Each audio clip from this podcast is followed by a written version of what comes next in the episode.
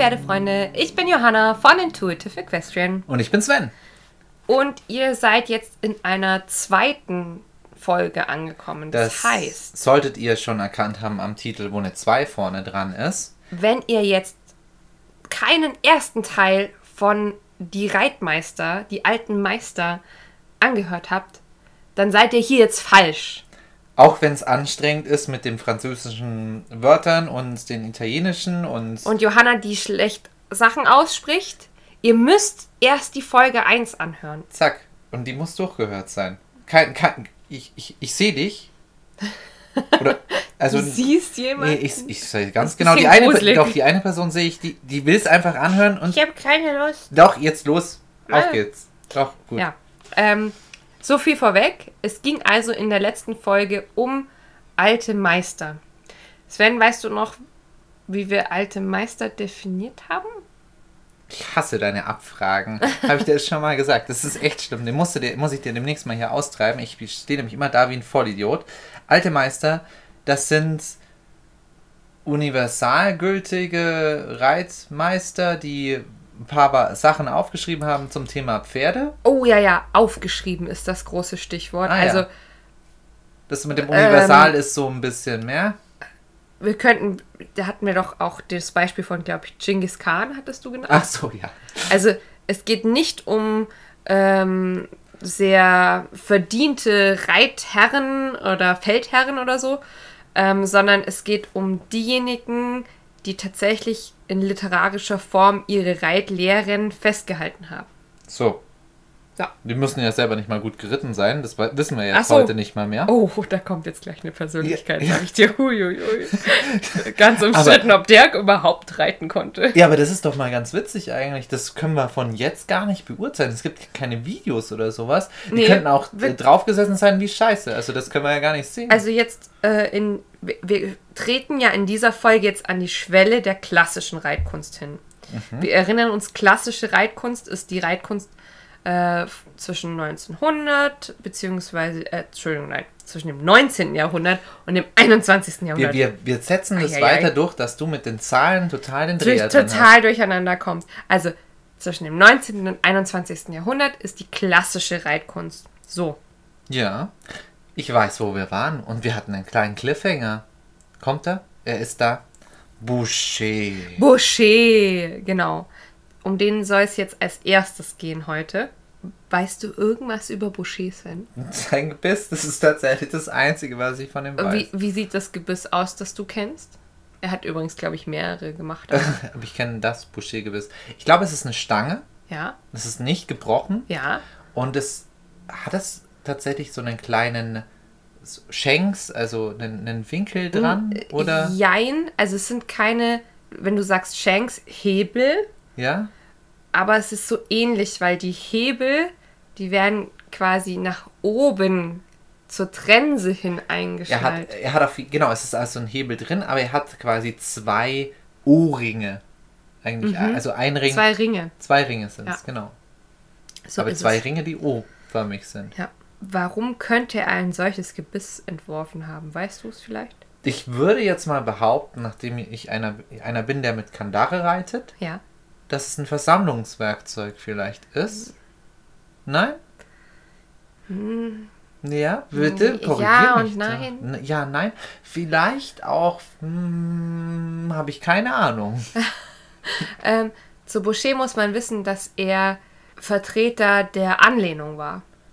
Ah. Hm, ja. Okay, das heißt, er möchte regelmäßig und viel Kontakt, zu, also Genau. viel Kontakt ist blöd, aber er möchte Anlehnung Er erreichen. möchte eine Anlehnung erreichen und zwar permanent. Und das kannst du tatsächlich am besten mit einer Stange. Genau, weil du dem Pferd mit der Stange wirklich wenig Unwohlsein Du hast veranlasst. Es, es ist nicht unruhig, wenn du tatsächlich, wenn du die ganze Zeit nämlich so ein gebrochenes Bit in Anlehnung hast, dann und du nur ein bisschen Zucken in der Hand im Trab oder im Galopp, also ganz ehrlich, so eine ruhige Hand hat halt niemand.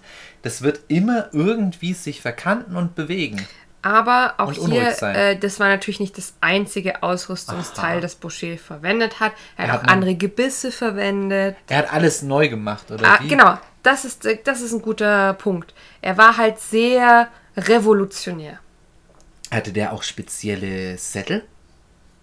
Oder fragst mich jetzt was? Das weiß ich jetzt leider nicht. Okay. Aber könnte ich mir tatsächlich vorstellen. Aber was für Werkzeuge redest du denn noch? Ja, lass. Ah, jetzt, jetzt kommt jetzt alles. Nicht so viel auf oh, einmal. Ich bin so ne, nicht alles vorweggreifen. Oh, Mann, Mann, Mensch, Mann. Mensch, Mensch. Also, äh, Boucher hat zwischen 1796 und 1873 gelebt. Mhm. In Frankreich. Also geboren ist er in Versailles, gestorben in Paris. Auch er ist schon sehr früh nach Italien gekommen, nämlich mit 14 ungefähr. Und da war sein Onkel als Leiter der Stallungen von Camillo Borghese tätig. Oh, wir gehen weiter mit diesen Namen. Okay, weiter. Äh, und wir erinnern uns noch, die Italiener sind uns ja zu dieser Zeit als Vertreter der sogenannten Gewaltschule noch geläufig. Also in Italien wurde eigentlich eher harte Reiterei äh, unterrichtet. Mhm. Wobei man davon ausgehen kann, dass Boucher entweder unberührt blieb von diesen Einflüssen oder sie äh, ignoriert hat. Er kam dann nach Frankreich zurück nach dem Sturz von Napoleon und hat dort Arbeit gefunden in den Stallungen von dem Herzog von Berry. Nach, dem, nach der Ermordung des Herzogs 1820 übernahm er die Leitung zweier Reithallen in Le Havre und Rouen. Der Kerl hat in ziemlich aufregenden Zeiten gelebt ja. damals. Ähm, wenn ich überlege, nach Napoleon, da war doch ein bisschen was los, glaube ich. Da hat sich Europa Zeit. irgendwie ziemlich verändert. Ich glaube, Frankreich und Herzog, die waren sich nicht mehr so hm. Ermordung. Ich glaube, da war was in Frankreich. Mhm. Muss ja. aufregend gewesen sein. Muss aufregend gewesen sein. Äh, und vielleicht auch so ein Punkt, warum Boucher so einschlagen konnte mit seinen Theorien, weil die Reiterei natürlich sich auch verändert hat. Aha, ja klar. Sein erstes Buch erschien 1833 und da hat er sich über seine Reittheorien ausgelassen und das erschien ab da eigentlich relativ regelmäßig, immer wieder als Neuauflage. Äh, und in jeder dieser Auflagen hat er sich leicht weiterentwickelt. Äh, bis sein Verleger die Herausgabe übernahm und den Inhalt zwischen der fünften und elften Auflage praktisch unverändert veröffentlichte. All diese elf Auflagen werden heute auch als Bouchers erste Manier bezeichnet. Mhm. Das ist sein frühes Werk, wenn wir jetzt so, ne, Künstlerjargon, wenn wir jetzt äh, an die Kunstgeschichte denken, die unterscheiden ja immer sehr deutlich. Ist das das frühe Werk? Ist das zur Hochzeit? Ist das das späte Werk und so weiter? Also Boucher, Bouchers frühes Werk, die erste Manier, die ersten elf Auflagen seiner Reittheorien. Mhm. Ja? Und was ist daran ausschlaggebend an seinem frühen Werk? Er hat zum Beispiel die Versammlung gepredigt, äh, Entschuldigung, die, die Anlehnung gepredigt, aber äh, in Form von Ramene, also vom Aufrollen, würde man heute sagen, Ui. hinter der Senkrechten. Aber dazu kommen wir gleich noch. Okay, weil mhm. diese erste Manier gibt es und dann gibt es natürlich auch noch eine zweite. Zweite Manier. Und die gab es dann erst 1863, als der Vertrag mit seinem Verleger ausgelaufen war. Und da brachte Boucher dann selber erstmals wieder eine zwölfte stark veränderte Auflage seiner Schriften heraus. Und das Tragische ist eigentlich, dass dieses späte Werk von ihm in Deutschland lange Zeit ignoriert wurde und eine richtige Übersetzung dieser äh, 12. bzw. 13. Auflage erst 2009 erschien. Okay, das ist sehr spät. Ja. Es wurde viel darüber gesprochen, warum es so starke Unterschiede zwischen der ersten und der zweiten Manier gibt. Man hat vermutet, dass die Änderungen zur zweiten Manier äh, mit einem Reitunfall von ihm zusammenhängen. Wobei, als ich gelesen habe, Reitunfall, dachte ich, oh je, der arme Mann ist vom Pferd gestürzt. Nein, sowas kann auch nur in einer Reithalle im Barock passieren. Ihm ist ein Kandelaber auf den Kopf gestürzt. okay.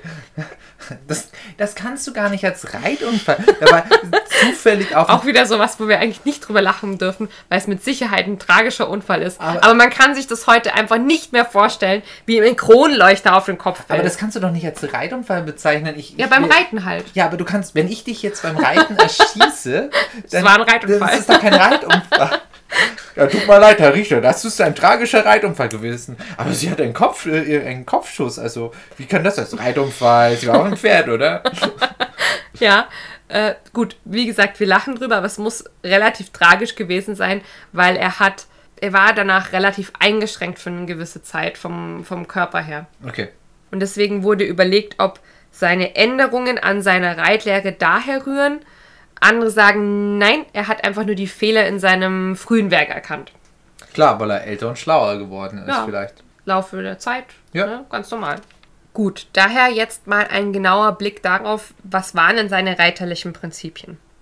Am Anfang seiner Karriere, also wir sind wieder in der ersten Manier in Anführungszeichen, arbeitete Boucher mit sehr viel reiterlichen Hilfen, um eine Versammlung zu erreichen. Also er setzte sowohl Hände als auch Beine gleichzeitig ein, um die Pferde im Stehen zu versammeln. Man spricht da auch vom Effet d'ensemble, auf Deutsch Effekt des Zusammenspiels. Einige von den aufmerksamen Zuhörern kennen den Begriff vielleicht, aber in einem anderen Kontext. Also heute wird es ein bisschen anders genutzt und Boucher hat auch in seinem späten Werk das auch wieder anders genutzt und ähnlich wie heute. Ja, Für mich hört es, vielleicht ist es komplett falsch. ja. Aber ich habe gerade so ein bisschen versucht, die Bewegung nachzumachen. Ist das das Pferd gegen die Hand treiben? Ja, so habe ich es mir auch So stelle vorgestellt. ich mir das jetzt vor. Ich habe leider niemanden, der mir das bestätigen konnte, aber so, wenn ich es verstanden habe, ich habe, wie gesagt, ich habe Wikipedia in verschiedenen Sprachen irgendwann gelesen, weil äh, die deutschen Artikel nicht so ergiebig waren. Aber äh, man muss sich das wohl so vorstellen, dass er versucht hat, äh, im Stand äh, eine perfekte Form zu erreichen und das Pferd wirklich extrem zu kontrollieren. Okay. Das hört sich für mich schon fast nach einem. Ich, ich stelle mir hier schon fast ein nervöses Pferd vor, Mhm. das quasi extrem kontrollieren heißt, Genau. es reagiert auf wirklich jeden kleinen Ja, C-Einschlag von. Wobei ähm, das auch, er wollte im Grunde die, die Hilfen gegeneinander spielen. Also gegensätzlich zu dem, was das Pferd von Natur aus machen würde. Okay. Ne? Vorne zu machen, hinten treiben, heißt also, das Pferd macht irgendwann gar nichts mehr. Okay, verstehe. Aber er hat es eben zur Versammlung genutzt. Genau. Das Pferd richtig schön zusammenknautschen Ja. quasi, damit wirklich der Rücken auch nach oben kommt. Könnte Kann- ich mir jetzt vorstellen. Kann ich an der Stelle schon sagen, gilt total als umstritten und das auch zu Recht, wie er ja, das ja. gemacht hat. Er hat zudem laterale Flexionen verwendet, die waren ihm extrem wichtig, ähnlich wie die heute auch noch ge gelehrt werden. Also das seitliche Annehmen des Zügels, um dann ein seitliches, also laterales Nachgeben des Pferdes zu erreichen, hat er viel verwendet. Sieht man ja heute auch in allen möglichen Reitweisen. ja, das ist Als, als Grundübung. Da, da, da bin ich Ja. noch Ja, mit dabei. Pferd weich. Ähm, und er hat das halt viel auch schon in der Handarbeit gemacht und dadurch eine ruhige Reaktion auf Zügelhilfen bzw. das Reitergebiss bekommen. Das Können wir alles so, ja, Das ist eine klassische Gewöhnung. das ist jetzt erstmal nicht so revolutionär. Aus unserer Sicht vielleicht war es damals. Ja? Trotz dieser eigentlich durchdachten Vorbereitungen hatten viele von Bouchers Schülern dann Schwierigkeiten, mehr Schwung zu entwickeln, mehr vorwärts zu entwickeln in ihrer Reiterei. Vielleicht auch wegen dem vielen Zusammenverwenden von Hand und Bein. Also es gibt ja heute dieses Prinzip äh, Bein ohne Hand, Hand ohne Bein in der klassischen Dressur. Sven schaut gerade an die Decke und ist verwirrt. ja, ja, geht weiter. Ich glaube, du kannst mir zustimmen, du hast es nur noch nie gehört. Ich werde bestimmt zustimmen, Ja. aber Es war also so, dass laut Zeitgenossen Boucher einfach keine feine Reiterei zustande gebracht hat. Das muss also sehr grob ausgeguckt haben. Aber das, was du gerade so verbalisiert Nicht, hast. nicht, nicht grob, sondern kraftlos, plump. Oh. Mhm. Das Ja. ist aber sehr, sehr herablassend gegenüber ihm. Aber was du vorher beschrieben hast, Mhm. klingt für mich wieder als ganz schlimmer Noob, was Dressur angeht, aber klingt nach so ein paar Begriffen, die man gerne in der Dressur verwenden würde. Nach vorne und also hier sind ein Ja, paar ja. Begriffe gefallen, die, die jetzt in der Dressur auch fallen würden. Sagen wir Ja, mal so. wobei man natürlich ein Pferd heute anders ausbildet als damals. Wie gesagt, Ich er hat weiß- viel im Schritt und im Stand gearbeitet, das macht man heute nicht mehr. Okay. Das Blöde in Anführungszeichen war nämlich auch, dass Boucher in seinem frühen Werk auch keine Übungen für mehr Schwung äh, festgehalten hat oder vorgesehen hat. Die einzige Idee, die ihn in etwa in die Richtung mehr vorwärts gebracht hätte, war der frühe Einsatz von Sporen, sofern eine leichte Beinhilfe vom Pferd nicht prompt beantwortet wurde. Und da sind wir nämlich an, an einem Punkt, wir haben ja neulich mal über Sporen gesprochen, dazu sind Sporen nicht da. Ja. ja. Das ist kein Treibewerkzeug. Das ist kein Werkzeug, um mehr vorwärts zu erreichen. Ja. Ein weiteres Problem war wahrscheinlich auch, dass Boucher, wie ich gerade schon angesprochen habe, sehr viel im Schritt arbeitete.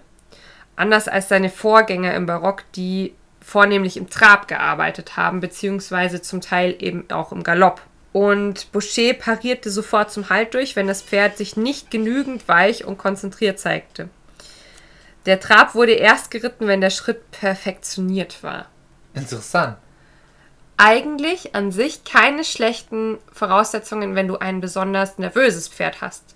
Also mhm. ist jetzt auch wieder so ein Einschub von meiner persönlichen Meinung und Erfahrung. Wenn ich Pferde habe, die äh, unfokussiert sind und hitzig, dann ist diese Herangehensweise nicht schlecht. Aber nicht mit jedem Pferd kann ich das so machen.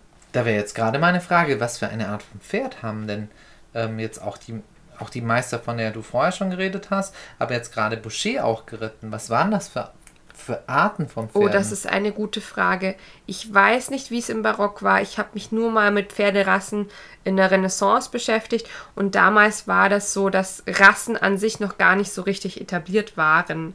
Also es gab nicht so eine klare Abgrenzung wie heute und wenig Zuchtbücher. Mhm. Aber ich nehme an, dass zu der Zeit von äh, Boucher das dann wahrscheinlich sich schon etabliert hat. 1830, ja, 1840, genau. da wird doch auf jeden Fall bestimmte Rassen. Also ähm, was natürlich im Barock total flashy war, wobei natürlich Boucher jetzt eher schon am Ende vom Barock war, waren ähm, Pferde, die neben einer starken Hinterhand äh, und einer hoch aufgesetzten Halsung auch noch schöne Farben gezeigt haben. Man wollte mhm. zum Beispiel Tigerschecken waren sehr gefragt.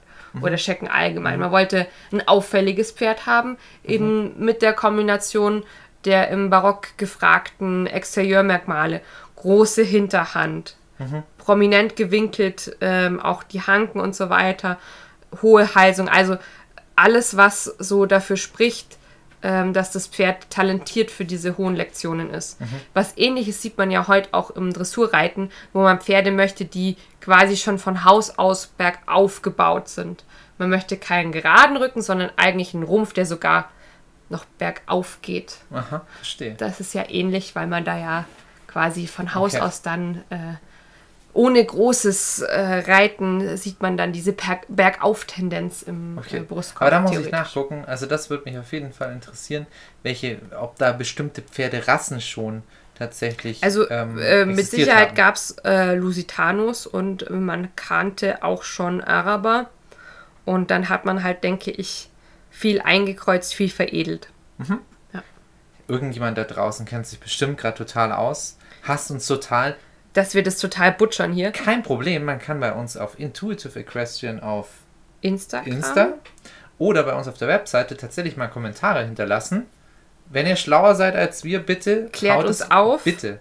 Und das wäre tatsächlich noch sehr spannend, mal als einzelne Folge so ein bisschen, wie sich äh, die Rassen in Mitteleuropa vielleicht auch im ja. Laufe der Zeit gewandelt ja, haben. Genau, genau mit Hinblick auf die Reiterei. Weil das geht immer Hand in Hand. Umso mehr ich jetzt fast ausgebildetes Pferd habe, ein bisschen verschiedene Rassen jetzt auch kenne, mhm. finde ich, macht das immer einen Unterschied. Entschuldigung, wir waren jetzt total, ich bin jetzt eigentlich vom Interieur des Pferdes, also wo du gesagt hast. Genau, also sind, Boucher hat alle Pferde im Grunde so gearbeitet, als wären sie äh, vom Kopf her sehr heißblütig, sehr hitzig. Mhm. Äh, nur offenbar waren das nicht alle, die er da so gearbeitet hat. Also mhm. das war wirklich was, was kritisiert wurde, dass er zu wenig vorwärts eingebaut hat, zu wenig Schwung. Okay, also Schwung hier rein. Eine weitere Lektion, die ihm sehr wichtig war, war das Rassembler. Ähm, eine Lektion, die die Versammlung und die Beweglichkeit des Pferdes verbessern sollte. Das Pferd sollte dabei die Hinterbeine noch weiter unter den Körperschwerpunkt setzen und während beim Effet d'Ensemble beide Beine gleichzeitig eingesetzt wurden, also Reiterbeine ist hier gemeint, wurden beim Rassembler abwechselnd äh, die Reiterbeine eingesetzt mit Einsatz der Sporen in Richtung der Flanken Gleiches gilt für die Zügelhilfen beim Effet d'Ensemble. Gleichmäßig beide Zügel und beim Rassemblé eben abwechselnd. Aha. Aha. So habe ich auch reagiert, wo ich mir dachte, mh, hm, ob das das Pferd so gut unterscheiden konnte.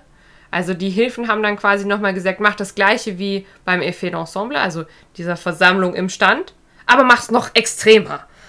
Okay. Okay. genau, und das, das ist auch was, was eben kritisiert wurde, dass eigentlich beim Effet d'Ensemble, das war so seine Grundlektion im Stand, dieses ähm, vorne halten, hinten treiben, die Pferde schon gelernt hatten, äh, still zu stehen auf die Beinhilfe und äh, so hat er eigentlich die Pferde eher abgestumpft. Also die, die haben daraus kein Vorwärts entwickelt. Aha, aha, aha.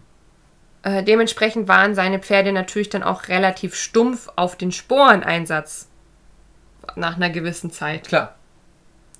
Und deshalb bediente er sich dann einer Gerte, um mehr vorwärts zu erarbeiten. War aber nicht der Erste, der eine Gerte mit nein, Reiten nein, genommen hat. Nein, nein, das, das nicht. Aber er hat halt, das, das war wohl relativ ungewöhnlich, dass er sowohl Sporen als auch Gerte verwendet hat. Aha, okay. Und deswegen war er auch ein bisschen im Verruf.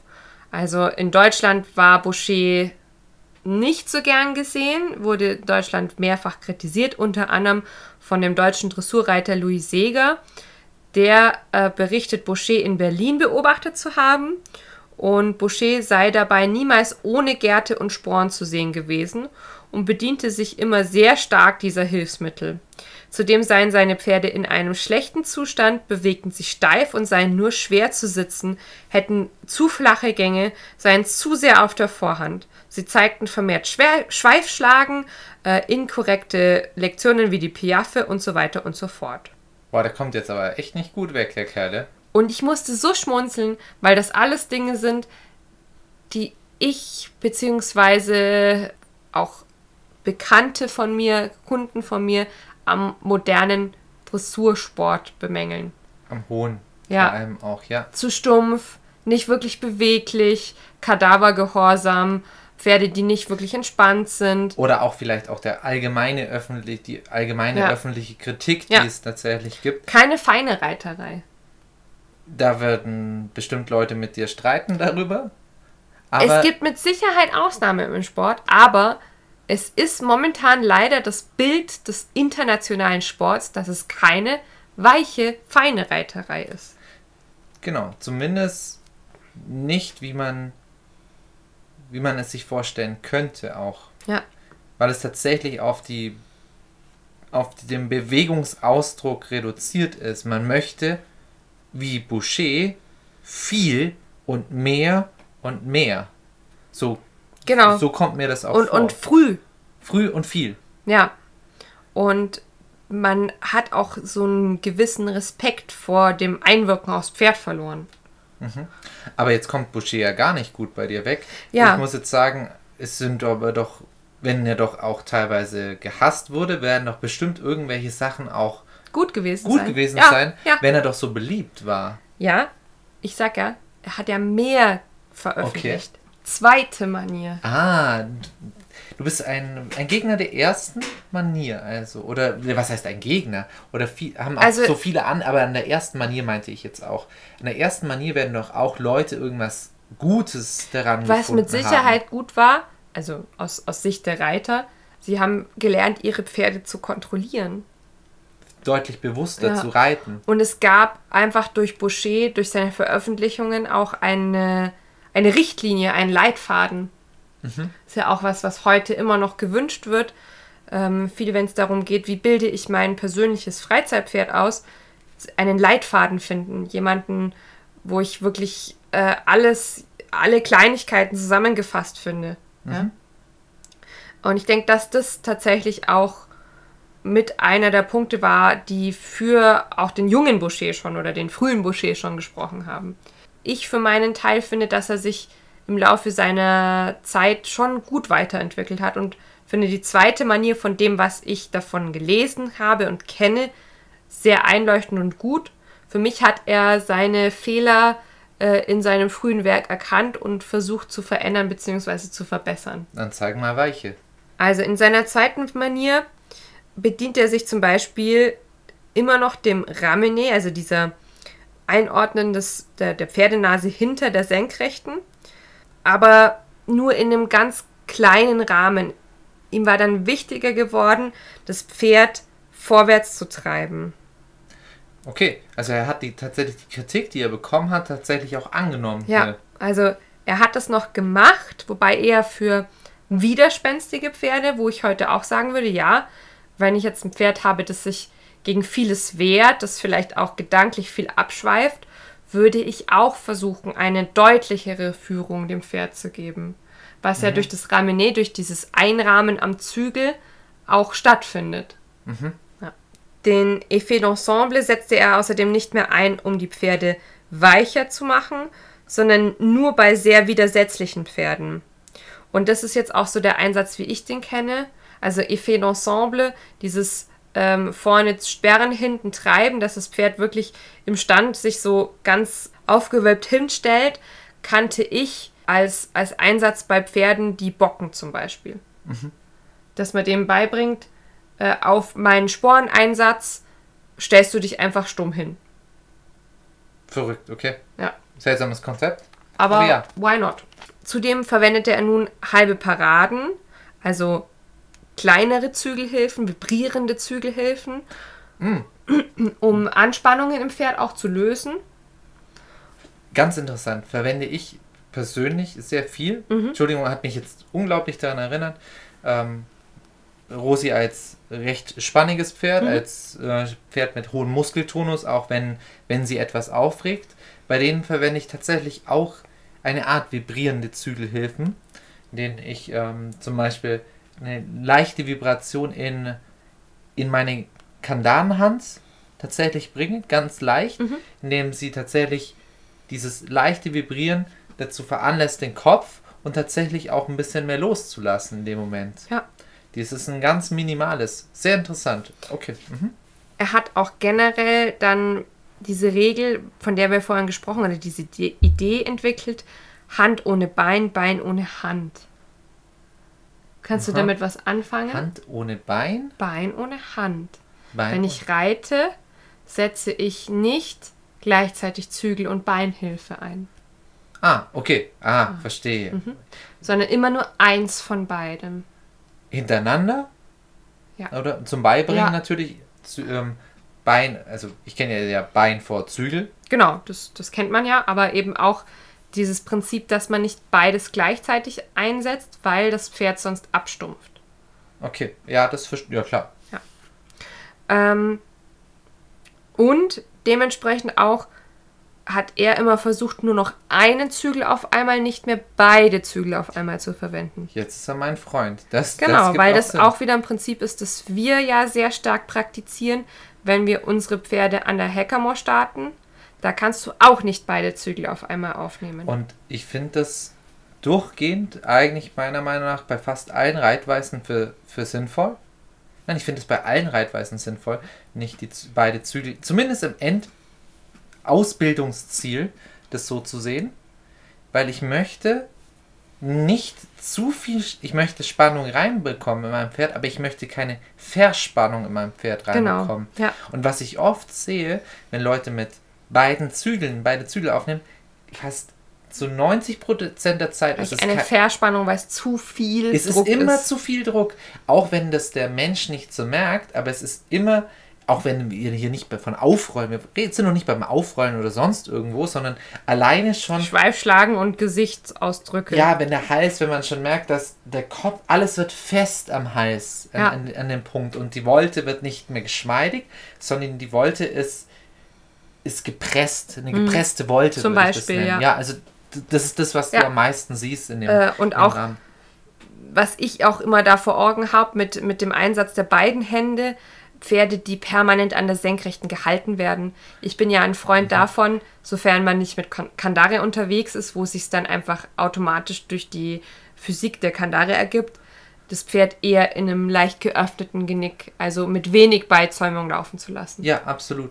Und ich finde auch, ich möchte jetzt auch hier nicht weil das, das soll jetzt nicht klingen, hier der Westernreiter möchte irgendwelchen Dressurreitern was erzählen. Nein, gut gerittene Dressurpferde, meiner Meinung nach, ähm, kann gerne auch der, der Zügel am Halse anliegen, in, in so einer Wolte oder auch bei diesen Zügelhilfen.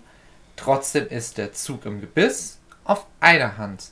Einseitig. Ein, einseitig. Es muss halt sehr fein erfolgen. Genau, das ist halt Beziehungsweise, eine feine Reiterei. Also ich, ich bringe jetzt hier noch einen Stichpunkt mit rein, der jetzt nicht per se zu Boucher gehört, aber den ich an dieser Stelle mal noch gesagt haben möchte. Das Pferd wird von hinten nach vorne geritten. Mir ist nicht wichtig, wie die Halsung sich gestaltet, wie weit das Genick geöffnet oder geschlossen ist, sondern mir ist wichtig, was die Hinterbeine machen unter ja. mir, wie der Schwerpunkt sich verändert. Ja.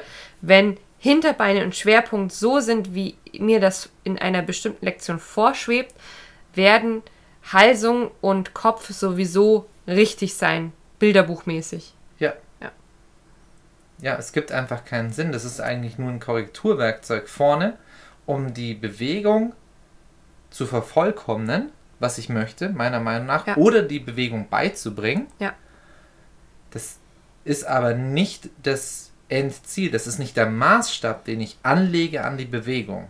Gut. So würde ich das als Laie genau. jetzt beschreiben, was du gerade also, gesagt hast. Wir, wir halten an dieser Stelle fest, Boucher hat sich zu seinem zu seinen Gunsten verändert. Also zu, zu unseren Gunsten. Zu so unseren Gunsten. Sehen er hat sich verbessert aus unserer Sicht heute. Ja. Und das berichten auch wieder Zeitgenossen. Die haben gesagt, seine Pferde entwickelten dann, seine späteren Pferde, mehr Schwung, mehr Leichtigkeit und es war wirklich eine feine Reiterei. Ja.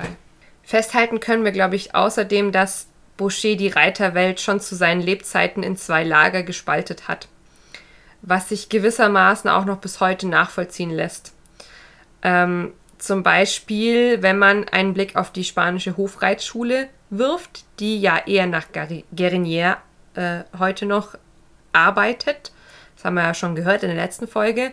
Und den Cadre Noir, also das war der französische, französische Hofreitschule, die nach Boucher bis heute eher ausgerichtet ist. Gibt es da von beiden, also von den, den die französische kenne ich jetzt weniger, mhm. die, die eine kenne ich natürlich, die spanische ja. kenne ich. Ja. Gibt es davon auch Videos heutzutage ja, ja. noch? Könnt ihr alles, gibt einfach mal spanische Hofreitschule oder Cadre Noir äh, bei Google ein und dann. Das würde mich jetzt total interessieren, das gegenübergestellt zu sehen. Also könnte ich da beide ähm, Reitweisen fast so, kann, kann ich so ein bisschen ableiten, diese beiden Meister? von dieser Reitweise? Wenn ich mich mit den Meistern auskenne und den Feinheiten, inwiefern sie sich unterscheiden, ja. Okay, dann könnten wir mal den Test machen. Könnten wir mal den Test machen. Vielleicht brauchen wir so ein YouTube-Reaction. YouTube-Reaction-Video. Das wäre cool. Weiß ich nicht, ob ich das cool finde. Findest weiß nicht. cool? Ich, könnte sein. Wenn ihr es cool findet, dann könnt ihr es uns mal schreiben. Aber ich, ich bin mir nicht sicher. Vielleicht machen wir das auch einfach privat. privat? Nur du und ich. Bei einem Whisky. Ja, vielleicht vielleicht äh, machen wir das, wenn wir die Folge hier fertig haben wir haben jetzt auch ein bisschen drüber gesprochen, dass Manet, äh, Manet sag ich schon, Boucher in seiner ersten Manier eben diese permanente Einstellung des Pferdes am Zügel empfohlen hat. Also permanent an der Senkrechten fixiert hat.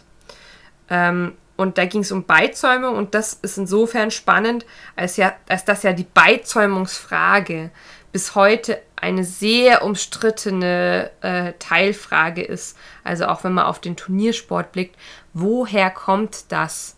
Wer hat denn damit angefangen, die Pferde permanent an der Senkrechten zu fixieren? Äh, Boucher gilt zwar als einer der ersten, aber wahrscheinlich ist es nicht über ihn ähm, in die Turnierrichtlinien äh, der FEI gekommen, beziehungsweise ähm, hier national gesehen noch der FN, sondern das ist dann wahrscheinlich eher auf deutscher Seite passiert bei Gustav Steinbrecht. Der war ein Gegner von äh, Boucher, aber trotzdem hat er dann sehr ähnliche Ideen gehabt, lustigerweise. Natürlich, die, die beeinflussen sich natürlich trotzdem. Ja, mhm. weil äh, deutsche Seite, wir haben heute schon gehört, äh, Boucher wurde einfach lange auch nicht wirklich ins Deutsche übersetzt. Und selbst jemand wie Steinbrecht, der mit Sicherheit äh, belesen und gelehrt genug dazu war, das auf Französisch selber zu lesen, es gibt immer noch eine gewisse Sprachbarriere. Außerdem zu dieser Zeit auch gar nicht, gar nicht zu verachten, deutsch-französische Beziehungen waren zu der Zeit nicht unbedingt die besten. Ja, ja, das war einfach auch politisch gefärbt. Das war sehr gefärbt damals. Damals, ein, ein Deutscher konnte niemals sagen, dass das, was der Franzose macht, was Gutes sei. Ja. Und andersrum. Also da war kein, kein gutes Klima auch. Also darf man nicht vergessen, da hat der eine vom anderen vielleicht abgekupfert und sagt dann, ah, das, was der macht, ist alles Quatsch, Ja, ich und mach es- das alles besser. Es gibt ja auch äh, diese, dieses wissenschaftliche Konzept, ich weiß leider nicht mehr, wie es heißt, aber äh, in der Theorie kann man an unterschiedlichen Orten der Welt isoliert voneinander trotzdem zur selben Idee kommen. Ich verstehe, was du meinst, weil Ja. das einfach bedingt, das eine bedingte Lösung Ja, ist. genau. Das ist eine Lösung, die, die drängt sich einfach auf. Ja. Mhm. Ähm, und ich denke, dass wir hier so einen Fall vorliegen haben, wenn es um das Prinzip der Anlehnung geht. Aber Wobei ich würde sagen, die sind gefärbt. Der eine kennt den anderen. Das, das kannst du nicht isoliert voneinander sehen. Aber es drängt sich vielleicht tatsächlich auf und man probiert es vielleicht aus. gut, Aber egal. jetzt wo wir schon über ihn gesprochen haben, kommen wir jetzt natürlich zu Gustav Steinbrecht. Äh, der lebte 1808 bis 1885. Achso, Zeitgenosse von, haben wir ja schon gesagt. Boucher. Boucher. Genau. Von ihm stammt das Gymnasium des Pferdes. Das hat er 1886, also äh, eigentlich im Grunde wurde es posthum veröffentlicht. Ach, die, fanden- die, fanden, die fanden sich auch alle sehr furchtbar wichtig. Ja, aber dazu muss ich jetzt einen kleinen privaten Einschub machen. Das war mein allererstes äh, Pferde-Reitwissen-Buch, das so ein bisschen abseits von, oh, ich, ich kaufe mir so eine tolle Western-Reitlehre war. Ja, so, ich dachte, abseits von Bibi und Tina. Oh, bist du gemein. Aber da war ich halt so 17 oder 18 und das, äh, die Ausgabe, die ich hatte, wurde nicht in eine moderne Sprache übersetzt. Das heißt, ich konnte nicht so viel damit Oh anfangen. Gott, oh Gott. Das war schlimmer, schlimmer als jedes Gedicht in der, in der Schule. Also ich fand es total spannend, aber ich habe es einfach zu ganz großen Teilen viel zu wenig verstanden, um es umzusetzen. Aber fand ich lustig, wie mir das jetzt an dieser Stelle wieder begegnet ist. Äh, Steinbrecht, muss man wissen, der wollte eigentlich Tierarzt werden und hat sich dann aber für eine Karriere als Berufsreiter entschieden. Natürlich hat er die französischen Einflüsse sehr abgelehnt. Das haben wir jetzt schon mehrfach angesprochen. Er war selber äh, Schüler von Louis Seeger, von dem haben wir heute auch schon gehört, der ja Boucher auch äh, beobachtet hatte, als der in Berlin war. Das heißt, äh, Steinbrecht war natürlich jetzt nicht so der Boucher- und Franzosen-Fan. Ja. Gut, das war damals keiner. Ja. Also, Ähm, stattdessen hat er sich eher an den Vorbildern aus England orientiert. Und die waren zu diesem Zeitpunkt in Deutschland eigentlich eher aus der Mode gekommen. Das muss man vielleicht an der Stelle auch noch wissen. Äh, er arbeitete nach seinem Studium für Louis Seeger in Moabit und später dann in Berlin und in Dessau. Steinbrecht bildete Pferde zur Hohen Schule aus. Viele davon verkaufte er zum Beispiel dann auch an Zirkusreiter. Und dadurch erlangte er relativ schnell eine gewisse Berühmtheit. Das ist jetzt auch wieder so was. Boucher hat das vermutlich auch gemacht. Und es ist auch wieder was, was wir heute von einigen äh, namhaften Trainern kennen, dass sie auch eben einfach wirklich Showpferde ausbilden. Mm, für den Ruhm, für das Prestige. ja, Ja. damit man einfach, oh, da, oh, das klingt ganz hart nach Mustang Makeover oder sowas in der Richtung. Ich bin ganz bei dir.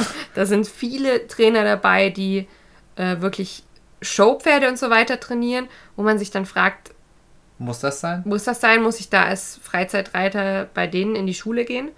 Aber das ist eine andere Frage. Ähm, Steinbrecht wiederum hat ein sehr bekanntes Zitat, das auch viel zitiert wird. Das kennst du vielleicht sogar? Ich weiß nicht.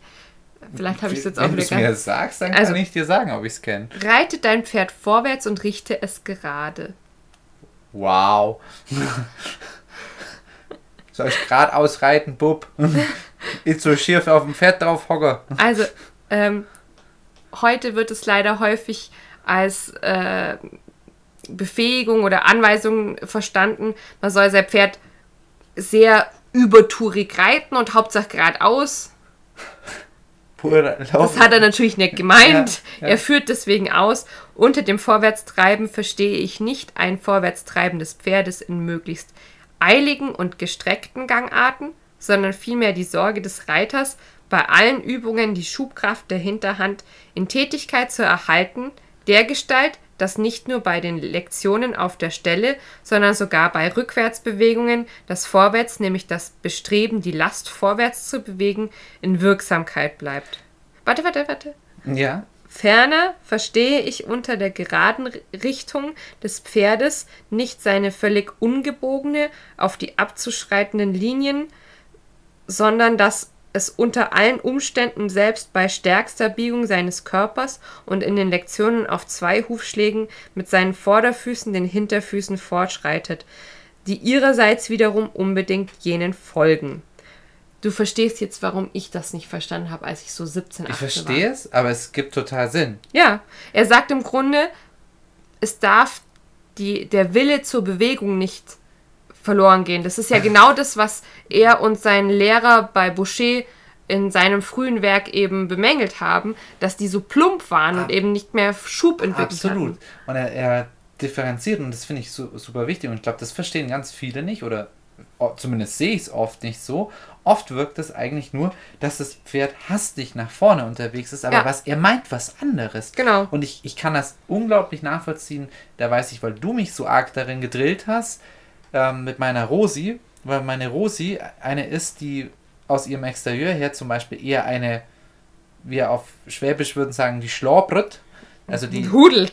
Nein, nein, nein, die schlobret. Die, die, die, die macht keine schöne Bewegung, sondern. Sie, Hauptsache schnell. Die haut einfach ihre Bewegung raus und das schaut auch so ein bisschen doof, goofy-mäßig aus. Einfach so äh, lustlos irgendwie. Das kann sie auch dann schnell machen, sondern bewusst, kraftvoll nach vorne und auch Übungen, die du jetzt hast, ähm, die du jetzt gerade mit deinem jungen Pferd hast, mhm.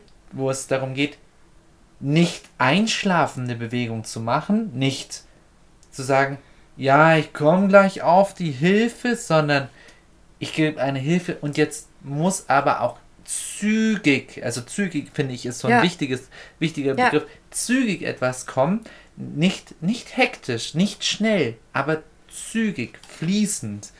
So, so hört sich das für mich genau, an. Und das, und das kann ich sehr nachvollziehen. Das auch in der Biegung.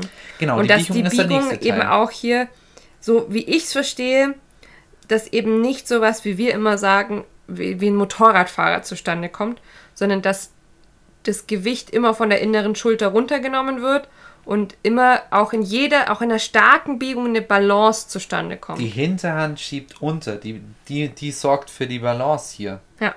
Auch in der Biegung eben. Eben auch der Schwerpunkt auf der Hinterhand. Das, was du schon vorher gesagt mhm. hattest, mhm. auch.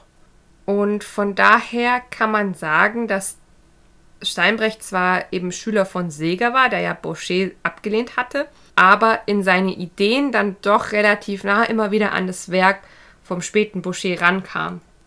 Der hat abkupfert, der Lümmel. Abgekupfert, sagst du? Der hat sich inspirieren lassen. Inspirieren. ähm, später gibt es von Nuno Oliveira noch eine Aussage über Steinbrecht. Äh, Oliveira ist einer so der modernsten Reitmeister. Manche sagen, es ist der letzte richtige mhm. alte Meister. Und er sagt über Steinbrecht, äh, dass der sei wie Boucher, nur auf der anderen Seite des Rheins. ja, ah ja. Genau, und Steinbrechts Werk floss wesentlich in die Heeresdienstvorschrift 12 ein, wobei man sich vor Augen halten muss, dass diese das Ziel hatte, innerhalb kürzester Zeit reitunerfahrene Soldaten den Ausritt in den Krieg zu ermöglichen. Und es wirft nochmal ein anderes Licht auf Themen wie zum Beispiel die Beizäumungsfrage oder das Leichttraben. Warum? Also Beizäumungsfrage ist dieses Ding mit, äh, wer hat denn damit angefangen, dass Und warum das Pferd, brauchen wir es denn? Ja, genau dass das Pferd mit der Nase immer an der Senkrechten sein muss. Warum könnte das ein eher unerfahrener Reiter mit einem unerfahrenen Pferd brauchen, um Ruhe und Taktmäßigkeit reinzubringen? Aha. Ja. Das heißt, es ist leichter, äh, permanent in Verbindung zu gehen, als äh, an einer bestimmten Stelle, also zu einem bestimmten Zeitpunkt einzuwirken. Für Anfänger ist es leichter, in Anlehnung zu reiten, als signalmäßig zu reiten. Und ich würde dem bald widersprechen sogar, als dass du aus dem Fort, dass du im Fortgeschritt oder wenn du sobald du aus dem Anfänger rauskommst, es fällt dir viel schwerer, so eine Verbindung zum Pferd aufrechtzuerhalten, weil die ist immer gestört. Das ist immer, für mich fühlt sich das so an, oder so stelle ich es mir zumindest vor, wenn du immer in ein Telefon schreist. Die ganze Zeit. Man hört zwar deutlich was, aber ein langes Gespräch ist sehr schwierig und anstrengend. Also ich habe diese Idee jetzt ein paar Mal schon mit eher unerfahrenen Reitern umgesetzt, die zum Beispiel vielleicht auch wirklich ihre jungen Pferde ausbilden sollten. Und da ist es mit der Anlehnung tatsächlich deutlich leichter. Also das stelle ich mir nicht so vor. Wir machen dann manchmal an der Stelle eine Mensch-Mensch-Übung. Da gebe ich den Reitern dann die Zügel in die Hand und sage ihnen, du bist jetzt dein Pferd und ich bin du. Und wir reiten erstmal quasi mit lockeren Zügeln. Das heißt, ich lasse die Person mit den Zügeln in der Hand ähm, vor mir wegjoggen und jogge hinterher und versuche dann einzuwirken in einem bestimmten Moment. Äh, und dann vergleichen wir das nochmal, wie das ist, wenn wir Verbindung halten. Mhm. Und das Problem ist, wenn ich ein ungeübter Reiter bin und zum falschen Zeitpunkt einwirke am Zügel, dann äh, wird, dann geht es unter. Das ist eher dann Teil von diesem Hintergrundrauschen der Bewegungen, die ich eh im Zügel drin habe, dadurch, dass sich das Pferd ja im Trab oder Galopp bewegt zum Beispiel. Ah, weil ich zu unscharf mit, genau. meinen, mit ja. meinen Hilfen bin. Und ja. das ist das Problem. Okay, jetzt verstehe ich es tatsächlich besser. Ja. Weil ich als Mensch zu unscharf bin. Genau, und wenn mhm. ich stattdessen eben die Verbindung halte, kommt eher so eine Art Stille zustande. Oh, verrückt, ja. ja. Aber du, du möchtest die Verbindung, du möchtest jetzt die Verbindung eher ich möchte über, die Hand, über die Hand und nicht mit einer Beizäumung natürlich erreichen. Genau, die Hand ist ja nicht gleich Beizäumung. Also wenn ich Kontakt zum Pferdemaul habe, heißt es ja nicht sofort, dass ich das Genick schließen möchte. Ich zumindest, wenn ich unterrichte. Also das ist vielleicht ein Unterschied. Ähm, und ich persönlich versuche auch immer die Reiter danach wieder von der Anlehnung wegzuentwickeln. Was ja auch in der modernen Dressur schon angestrebt wird, wo man ja auf späterem Niveau schon auch auf Kandare reitet. Ja, ja. und da die ganze Zeit. Wobei man da, also das ist das Einzige, was ich zu dem Thema bemängeln würde, ist vielleicht schon früher von dieser steten Anlehnung wegzukommen. Aber auch da muss man an der Stelle sagen, man kann in jeder Reitweise und mit jeder Ausbildungsrichtung schlecht reiten. Genau, gerade das Thema mit der Anlehnung. Ich kenne viele Westernreiter und auch, ähm, auch Arbeitsreiter, die davon überzeugt sind, dass sie nur in, in Anlehnung reiten wollen. Mhm. In voller Anlehnung auch. Also mit ständigen und permanenten Kontakt. Weil sie sich quasi auch dabei wohler fühlen, wenn sie am Rind arbeiten, können sie sich nicht leisten, blöd gesagt. Das, das, das Pferd losen, alleine quasi zu genau. lassen am losen Zügel. Ja. Genau. Ähm, ich fand das halt insofern spannend, dass jetzt dieses äh, Ding mit, mit Anlehnung und Beizäumungsfrage über Steinbrecht dann letztendlich Eintritt in die Heeresdienstvorschrift erstmal gefunden hat, also mhm. äh, 1912. Und die ist ja maßgeblich für genau. die Dressur dann auch. Ja, jetzt, genau. Also die äh, also Sportdressur. Hier habe ich es nochmal zusammengefasst. Die Heeresdienstvorschrift 12 basiert auf einer Neufassung von den Reitinstruktionen im Jahr 1882. Ähm, und als diese eben 1912 überarbeitet wurden, galt Steinbrechts Werk als eines der modernsten in Bezug auf die Pferdeausbildung. Also wirklich auch innovativ modern, so müssen wir denken. Und deshalb ähm, wurde er sehr wesentlich in diese Neuauflage äh, mit einbezogen, beziehungsweise sein Werk floss in die Heeresdienstvorschrift 12 ein. Man fand es für Kavalleriepferde angemessen, permanent beigezäumt zu sein. Und darauf beruft sich letztendlich dann die moderne Sportdressur beziehungsweise die FN. Also ähm, da gab es natürlich später auch Änderungen. 1937 zum Beispiel äh, wurde das nochmal ein bisschen gelockert und so, aber von der FN wurde das letztendlich insofern ignoriert, als dass die sich äh, in ihren ersten Richtlinien, ich glaube, das waren in den 50er Jahren, dann wirklich auf die Heeresdienstvorschrift 12 beziehen. Mhm. Das Leichttraben ist auch sowas, das wird ja ähnlich umstritten behandelt wie die Beizäumungsfrage an der Stelle. Ähm, ich persönlich habe mal vor ein paar Jahren recherchiert und bin damals darauf gestoßen, dass das aus der Postkutschenreiterei kommt. Also in Großbritannien war es so, die Postkutschen wurden nicht von einem Kutschbock aus ähm, gesteuert, sondern jemand ist eins der Pferde mitgeritten. Ah, interessant. Und Postkutschen mussten halt sehr weite Strecken zurücklehnen.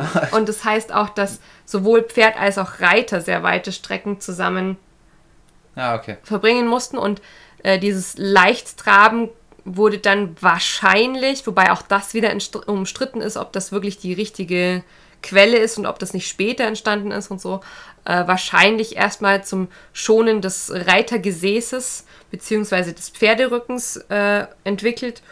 Und später gab es ja dann so Studien, wo man versucht hat, mh, herauszufinden, ob das wirklich besser ist für die Balance des Jungpferdes und so. Und? Auch mit dem Leichttraben auf dem inneren Bein. Es gibt Studien, die sagen, das sei gut, wenn du auf dem inneren Bein leicht trabst. Aber wir wissen ja, wie das mit Pferdestudien ist. Es, es gibt Studien, aber es gibt keine große. Es gibt halt keine großen Studien. Es gibt halt nur kleine. Ja, gut, mit wenig 100 Pferden. Das ist halt nicht sehr aussagekräftig. qualitativ schlecht. Vor allem, wenn wir uns vor Augen führen, dass ja die natürliche Schiefe beim Pferd äh, häufig so ausgeprägt ist, ähm, dass die Pferde eben auch wie wir Menschen Rechtshänder sind. Ja. ja. Genau, aber so viel zu Steinbrecht, ein sehr interessanter sehr Zeitgenosse. Interessant, besonders auch über die Heeresdienstvorschrift. Ja. Und Steinbrecht gilt auch wirklich als ein sehr feiner Reiter. Also äh, bis heute, es gibt, glaube ich, auch einige, die seine Reiterei weiterverfolgt haben. Äh, ein paar, die noch direkt bei ihm Schüler waren, äh, beziehungsweise bei seinen Schülern gelehrt haben äh, die heute noch unterrichten und wie gesagt so ein. das müssen aber schon ein paar Urgesteine ja, sein. Ja, ja, Urgestein, ich sag ja. Einfach wirklich einer der letzten deutschen Reitmeister. Mhm, interessant. Genau. Und äh, zu einem der allerletzten Reitmeister überhaupt kommen wir jetzt noch. Den möchte ich nicht außen vor lassen, weil er sehr bekannt ist, auch über Mitteleuropa hinaus. Das ist Nuno Oliveira. Äh, der wurde 1925 in Lissabon geboren und starb 1989 in Australien. Mhm. Ähm, er war Schüler von Concalves de Miranda, ich hoffe, ich spreche das richtig aus. Der hat wiederum 1870 bis 1940 gelebt. Das war ein Reitmeister des portugiesischen Königshauses. Und Oliveira arbeitete in Lissabon und der Umgebung, ähm, interessierte sich extrem für die alten Meister. Und das war auch so das Unterscheidungsmerkmal, das er damals gegenüber den anderen Reitlehrern hervorbrachte. Er hat sich einfach sehr gut mit Reitkunst ausgekannt, mhm. äh, weil er eben auch diese ganzen Schriften wirklich auch verstanden hat. Also hat wohl auch mehrere Sprachen gesprochen. Ähm, in den 1960ern wurde er durch Auftritte in großen Pferdeshows in London, Genf und Brüssel bekannt. Und wir müssen uns vor Augen halten, das war ja die Zeit, wo dann auch übers Fernsehen langsam so Sachen publik wurden. Ne, ich, bei den 1960ern denke ich auch immer dran, ah ja, die ersten Bands, so Beatles und sowas. Ne? Also wir kommen so in, eine, in einen Bereich der Kultur, die unserer heutigen doch ziemlich stark ähnelt. Mhm. Das heißt, der wurde einfach über die Medien auch sehr publik gemacht. Mhm. Und ab den 1970ern bzw. 80ern hat er dann weltweit unterrichtet. Und er war dafür bekannt bzw. berühmt, jedes Pferd wirklich in die Welt individuell zu arbeiten. Er arbeitete mit iberischen Pferden, Voll- und Warmblütern und ihm wird die Synthese der eher konträren Ansätze von Steinbrecht und äh, Guerinier bzw. Boucher zugeschrieben. Also er hat wirklich angeblich geschafft, all diese Grundsätze, von denen wir jetzt in unseren zwei Podcast-Folgen gehört haben, zu vereinen. Wow. Crazy. Ähm, er hat auch sehr viele Schriften veröffentlicht. Ähm, es gibt mehrere Bände, 1 bis 6, klassische Grundsätze der Kunst, Pferde auszubilden. Und äh, von ihm kennt man auch wieder mehrere Zitate. Ähm, unter anderem zum Beispiel: Schulter herein ist das Aspirin der Reitkunst. Es heilt alles. Wow, der hätte von dir sein können. ich weiß nicht, vielleicht gibt es ein paar Hörer, die auch bei der, äh, bei der Hanna Reit, äh, Reitschüler sind, so wie ich. Ja, also die würden Oder jetzt sofort. Nicht mal Reitschüler, ich, äh, auch oft, wenn wir so äh, Balancetraining, also quasi physiotherapeutisches Training, Handarbeit und sowas machen. Ja, wir müssen Schulter reinlernen. Ja, ich, ich, ich glaube, es werden jetzt viele draußen nicken. Ja. Mhm. Ähm, dann hat er zudem noch gesagt, Dressur heißt nicht, schwierige Lektionen fortzuführen, sondern das Pferd gelehriger, geschmeidiger zu machen und ihm besseres Gleichgewicht zu vermitteln. Jetzt kriege ich richtig Lust, ein bisschen Dressur zu machen. Ja, das gell? Klingt, das klingt richtig sinnvoll. Ja. Ähm, ja. Das, klingt, das, klingt, das klingt auch wirklich vernünftig. Also gut, das ist jetzt auch ein Kind der Zeit natürlich langsam. Also er hat halt auch, im Gegensatz zu allen vorigen Reitmeistern wirklich auch zugreifen können auf die Lehren der anderen. Also Ja, klar. äh, hier moderne, er hat halt auch einfach er konnte all diese Schriften lesen, er konnte die äh, sich aneignen, was ja vor noch 400, 500 Jahren deutlich schwieriger war. Und man muss dazu sagen, sind wir hier noch im Bereich der Kriegsreiterei? Natürlich nicht mehr. Das sind wir das schon ist jetzt weg. wirklich Showreiterei eher, beziehungsweise klassische Reitkunst, da haben wir ja schon drüber gesprochen, ich glaube in der letzten Folge. Ähm, Reitkunst, also wirklich Reiten um des Reitens Willens und nicht mehr als Gebrauchs- oder Kriegsreiterei. Interessantes Gespräch, wenn, wenn er doch mit den alten Meistern, mit den anderen alten Meistern vielleicht gesprochen hätte, wären die sich vielleicht übereingekommen und vielleicht hätten die anderen doch gesagt, naja, das ist ja schön und toll, was du da machst, aber für ein Kriegspferd hat das ke- keinen Zaug hier. K- Kann man jetzt nicht wissen. Es Ich ist generell, äh, das ist ja auch so eine Diskussion, die wir häufig führen, äh, weil ich mich liebe oder tendenziell doch immer mehr an der Gebrauchsreiterei orientiere. Was brauchst du wirklich für dein Pferd? Also, wie möchtest du dein Pferd ausbilden? Brauchst du als, äh, ich sag jetzt mal, Lieschen Müller von nebenan, die ins Gelände reitet, ein Pferd, das piaffieren kann? Schwierig zu, äh, Ja, schwierig zu total schwer, beantworten. weil einerseits würde ich sagen, die Piaffe ist eine Lektion, von dem das Pferd, von der das Pferd extrem profitiert. Und auch der Mensch. ja, Dass weil er, dass er, dass der er Weg dahin, das ist ja, Ja. wirklich eine der allerhöchsten Lektionen, ähm, sehr schwierig ist und auch die Ausführung je nach Pferd äh, mitunter sehr schwierig zu erarbeiten ist, wenn ich jetzt ein Kaltblut habe Mhm. oder ein Pferd wie ein Araber, der vielleicht einfach nicht prädestiniert für diese Lektion ist vom Exterieur her, dann würde das mich als Pferdemensch ja extrem schulen, wenn ich über mehrere Jahre hinweg trotzdem in die richtige Richtung arbeite. Ja. Aber andererseits kommen wir nochmal zu dem Punkt. Muss ich als Lieschen Müller von nebenan, die ins Gelände geht, eine Piaffe Die können? Frage ist, was möchte ich erreichen? Wir haben schon mal, aber öfters auch schon gesagt, dass Gel ähm, Geländereiten eine Herausforderung und nicht nur eine, eine, so eine Sache ist. Und darauf möchtest du hinaus. Mhm. Ähm, ich brauche vielleicht andere Qualitäten, die ich in das Pferd reinarbeiten Ja. muss, als die Piaffe jetzt, die ich, die ich jetzt als die hohe, die Gangqualität. Genau. Andererseits, Lerne ich diese Qualitäten, weil ich meinem Pferd die Piaffe beibringe. Und das ist das Paradoxe. genau, oder vielleicht bringe ich auch meinem Pferd eine bessere Haltung bei, ein, besser, aber- ein besseres Tragen, damit ich länger im Gelände sein kann. Genau. Und dann kommen wir an den Punkt, um es diesem Pferd beizubringen, muss ich mich als Pferdemensch zum Beispiel charakterlich verändern. Ich muss mir mehr Wissen aneignen. Ich muss ein besserer Reiter, ein besserer Pferdemensch werden. Ich muss mich mit Dressur zwangsläufig vielleicht auch als Westernreiter auseinandersetzen, der jetzt... äh, Obwohl ich nur Spins reiten will. Ich will Training. Ja, Geil. genau, genau. Aber wo, wo man auch sagen muss, sind nicht teilweise ein paar der Raining-Manöver im, im, sinnvollen, Man- ähm, im sinnvollen Rahmen ausgeführt, nicht vielleicht auch schon dressurhafte Ja. Manöver? Genau. Äh, ähnlich übrigens mit äh, Pleasure-Reiterei. Ich bin ja eigentlich kein großer Pleasure-Freund.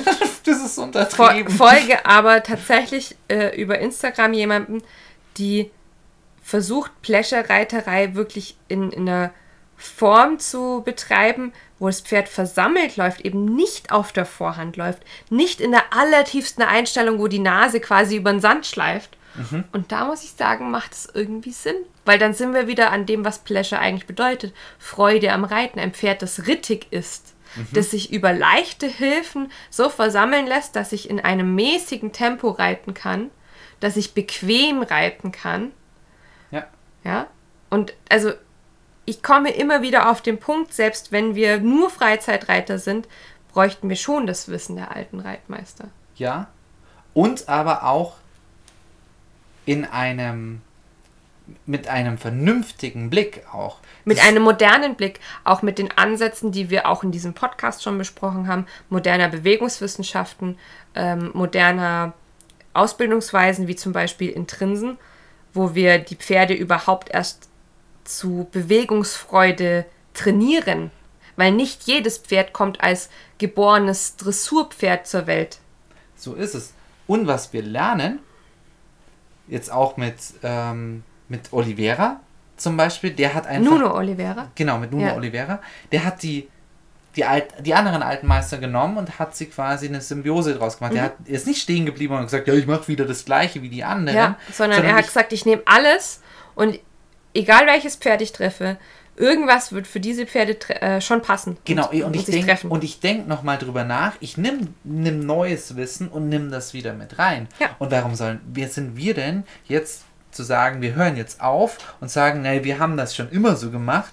Also blöd, das steht in der Heeresdienstvorschrift 12 so und dann macht man das so. Ist ja auch doof. Da wollen wir nicht, das sollten wir nicht aufhören, weil ich glaube nicht, dass wir da am Ende der Fahnenstange sind. Es ist ja immer noch nicht alles klar übers Pferd und ich, wird bestimmt auch sein, dass wir beide in zehn Jahren auch beide da sitzen und sagen, ha, das hätte man, vor, hätte man doch irgendwie früher anders gedacht. Besonders die Freizeitreiterei ist noch so jung. Ja. Wir haben noch, also meines Erachtens haben wir immer noch keine richtige Breitenreitkultur, sondern jeder kocht sein eigenes Süppchen, jeder orientiert sich an etwas anderem.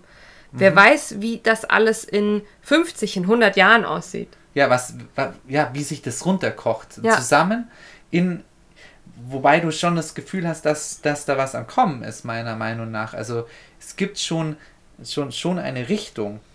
Ich hoffe zumindest, dass es sich nach modernen Ansätzen weiterentwickelt. Also das würde ich wünschen, dass äh, Leute kommen, die ähm, in die Fußstapfen dieser alten Reitmeister treten und dem auch würdig sind und tatsächlich äh, auch der Reiterei nochmal einen ähnlichen Fortschritt bringen, wie all diese alten Meister.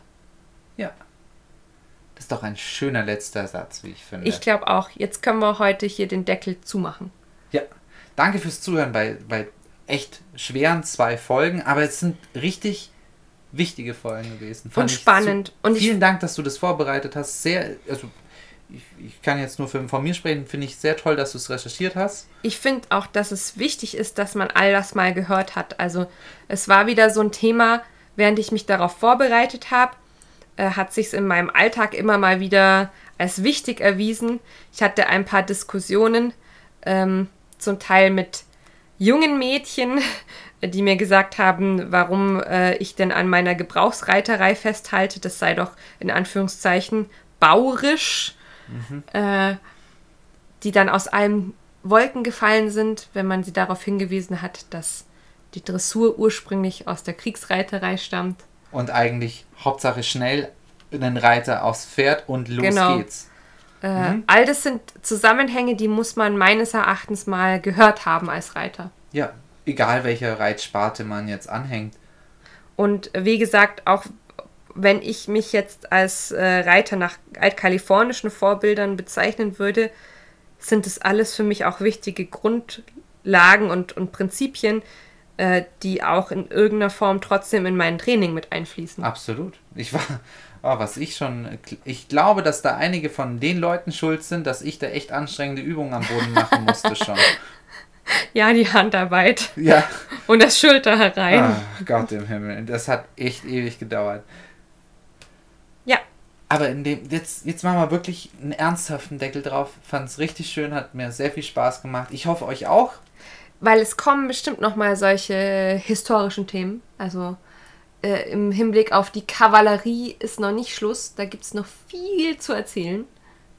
Ich hätte ja da an, an dieser Stelle auch eine Person auch gerne gesehen, der ja für uns Freizeitreiter auch wichtig ist. Ich weiß nicht, ob wir schon von ihm geredet haben von der Freizeitreiterakademie. Klaus Penkwit. Vielleicht äh, ordnet er, ja genau. Vielleicht das Problem in der, in der Neuzeit ist im Grunde, dass jetzt jeder was schreibt. Ja, und man hat nicht mehr dieses Alleinstellungsmerkmal, so das ist ein alter Meister, weil wir literarisch etwas überliefert haben, sondern jeder veröffentlicht jetzt was. Vielleicht steht in 100 Jahren oder ja, in 100 Jahren auf irgendeinem Wikipedia-Artikel, dass das irgend so ein TikTok-Star war, der, der jetzt voll die Reitweise revolutioniert hat. Mal gucken, ob es so ist, so mit, mit so einem 30-Sekunden-Video. Wobei mittlerweile gehen ja auch schon längere Videos. Okay, wir gehen ins Schwafeln über. Ich ja, glaub, das jetzt ist nur noch abschweifen. Es war schön, dass ihr uns zugehört habt und wir hören uns beim, beim nächsten, nächsten Mal. Tschüss. Tschüss, Pferdefreunde.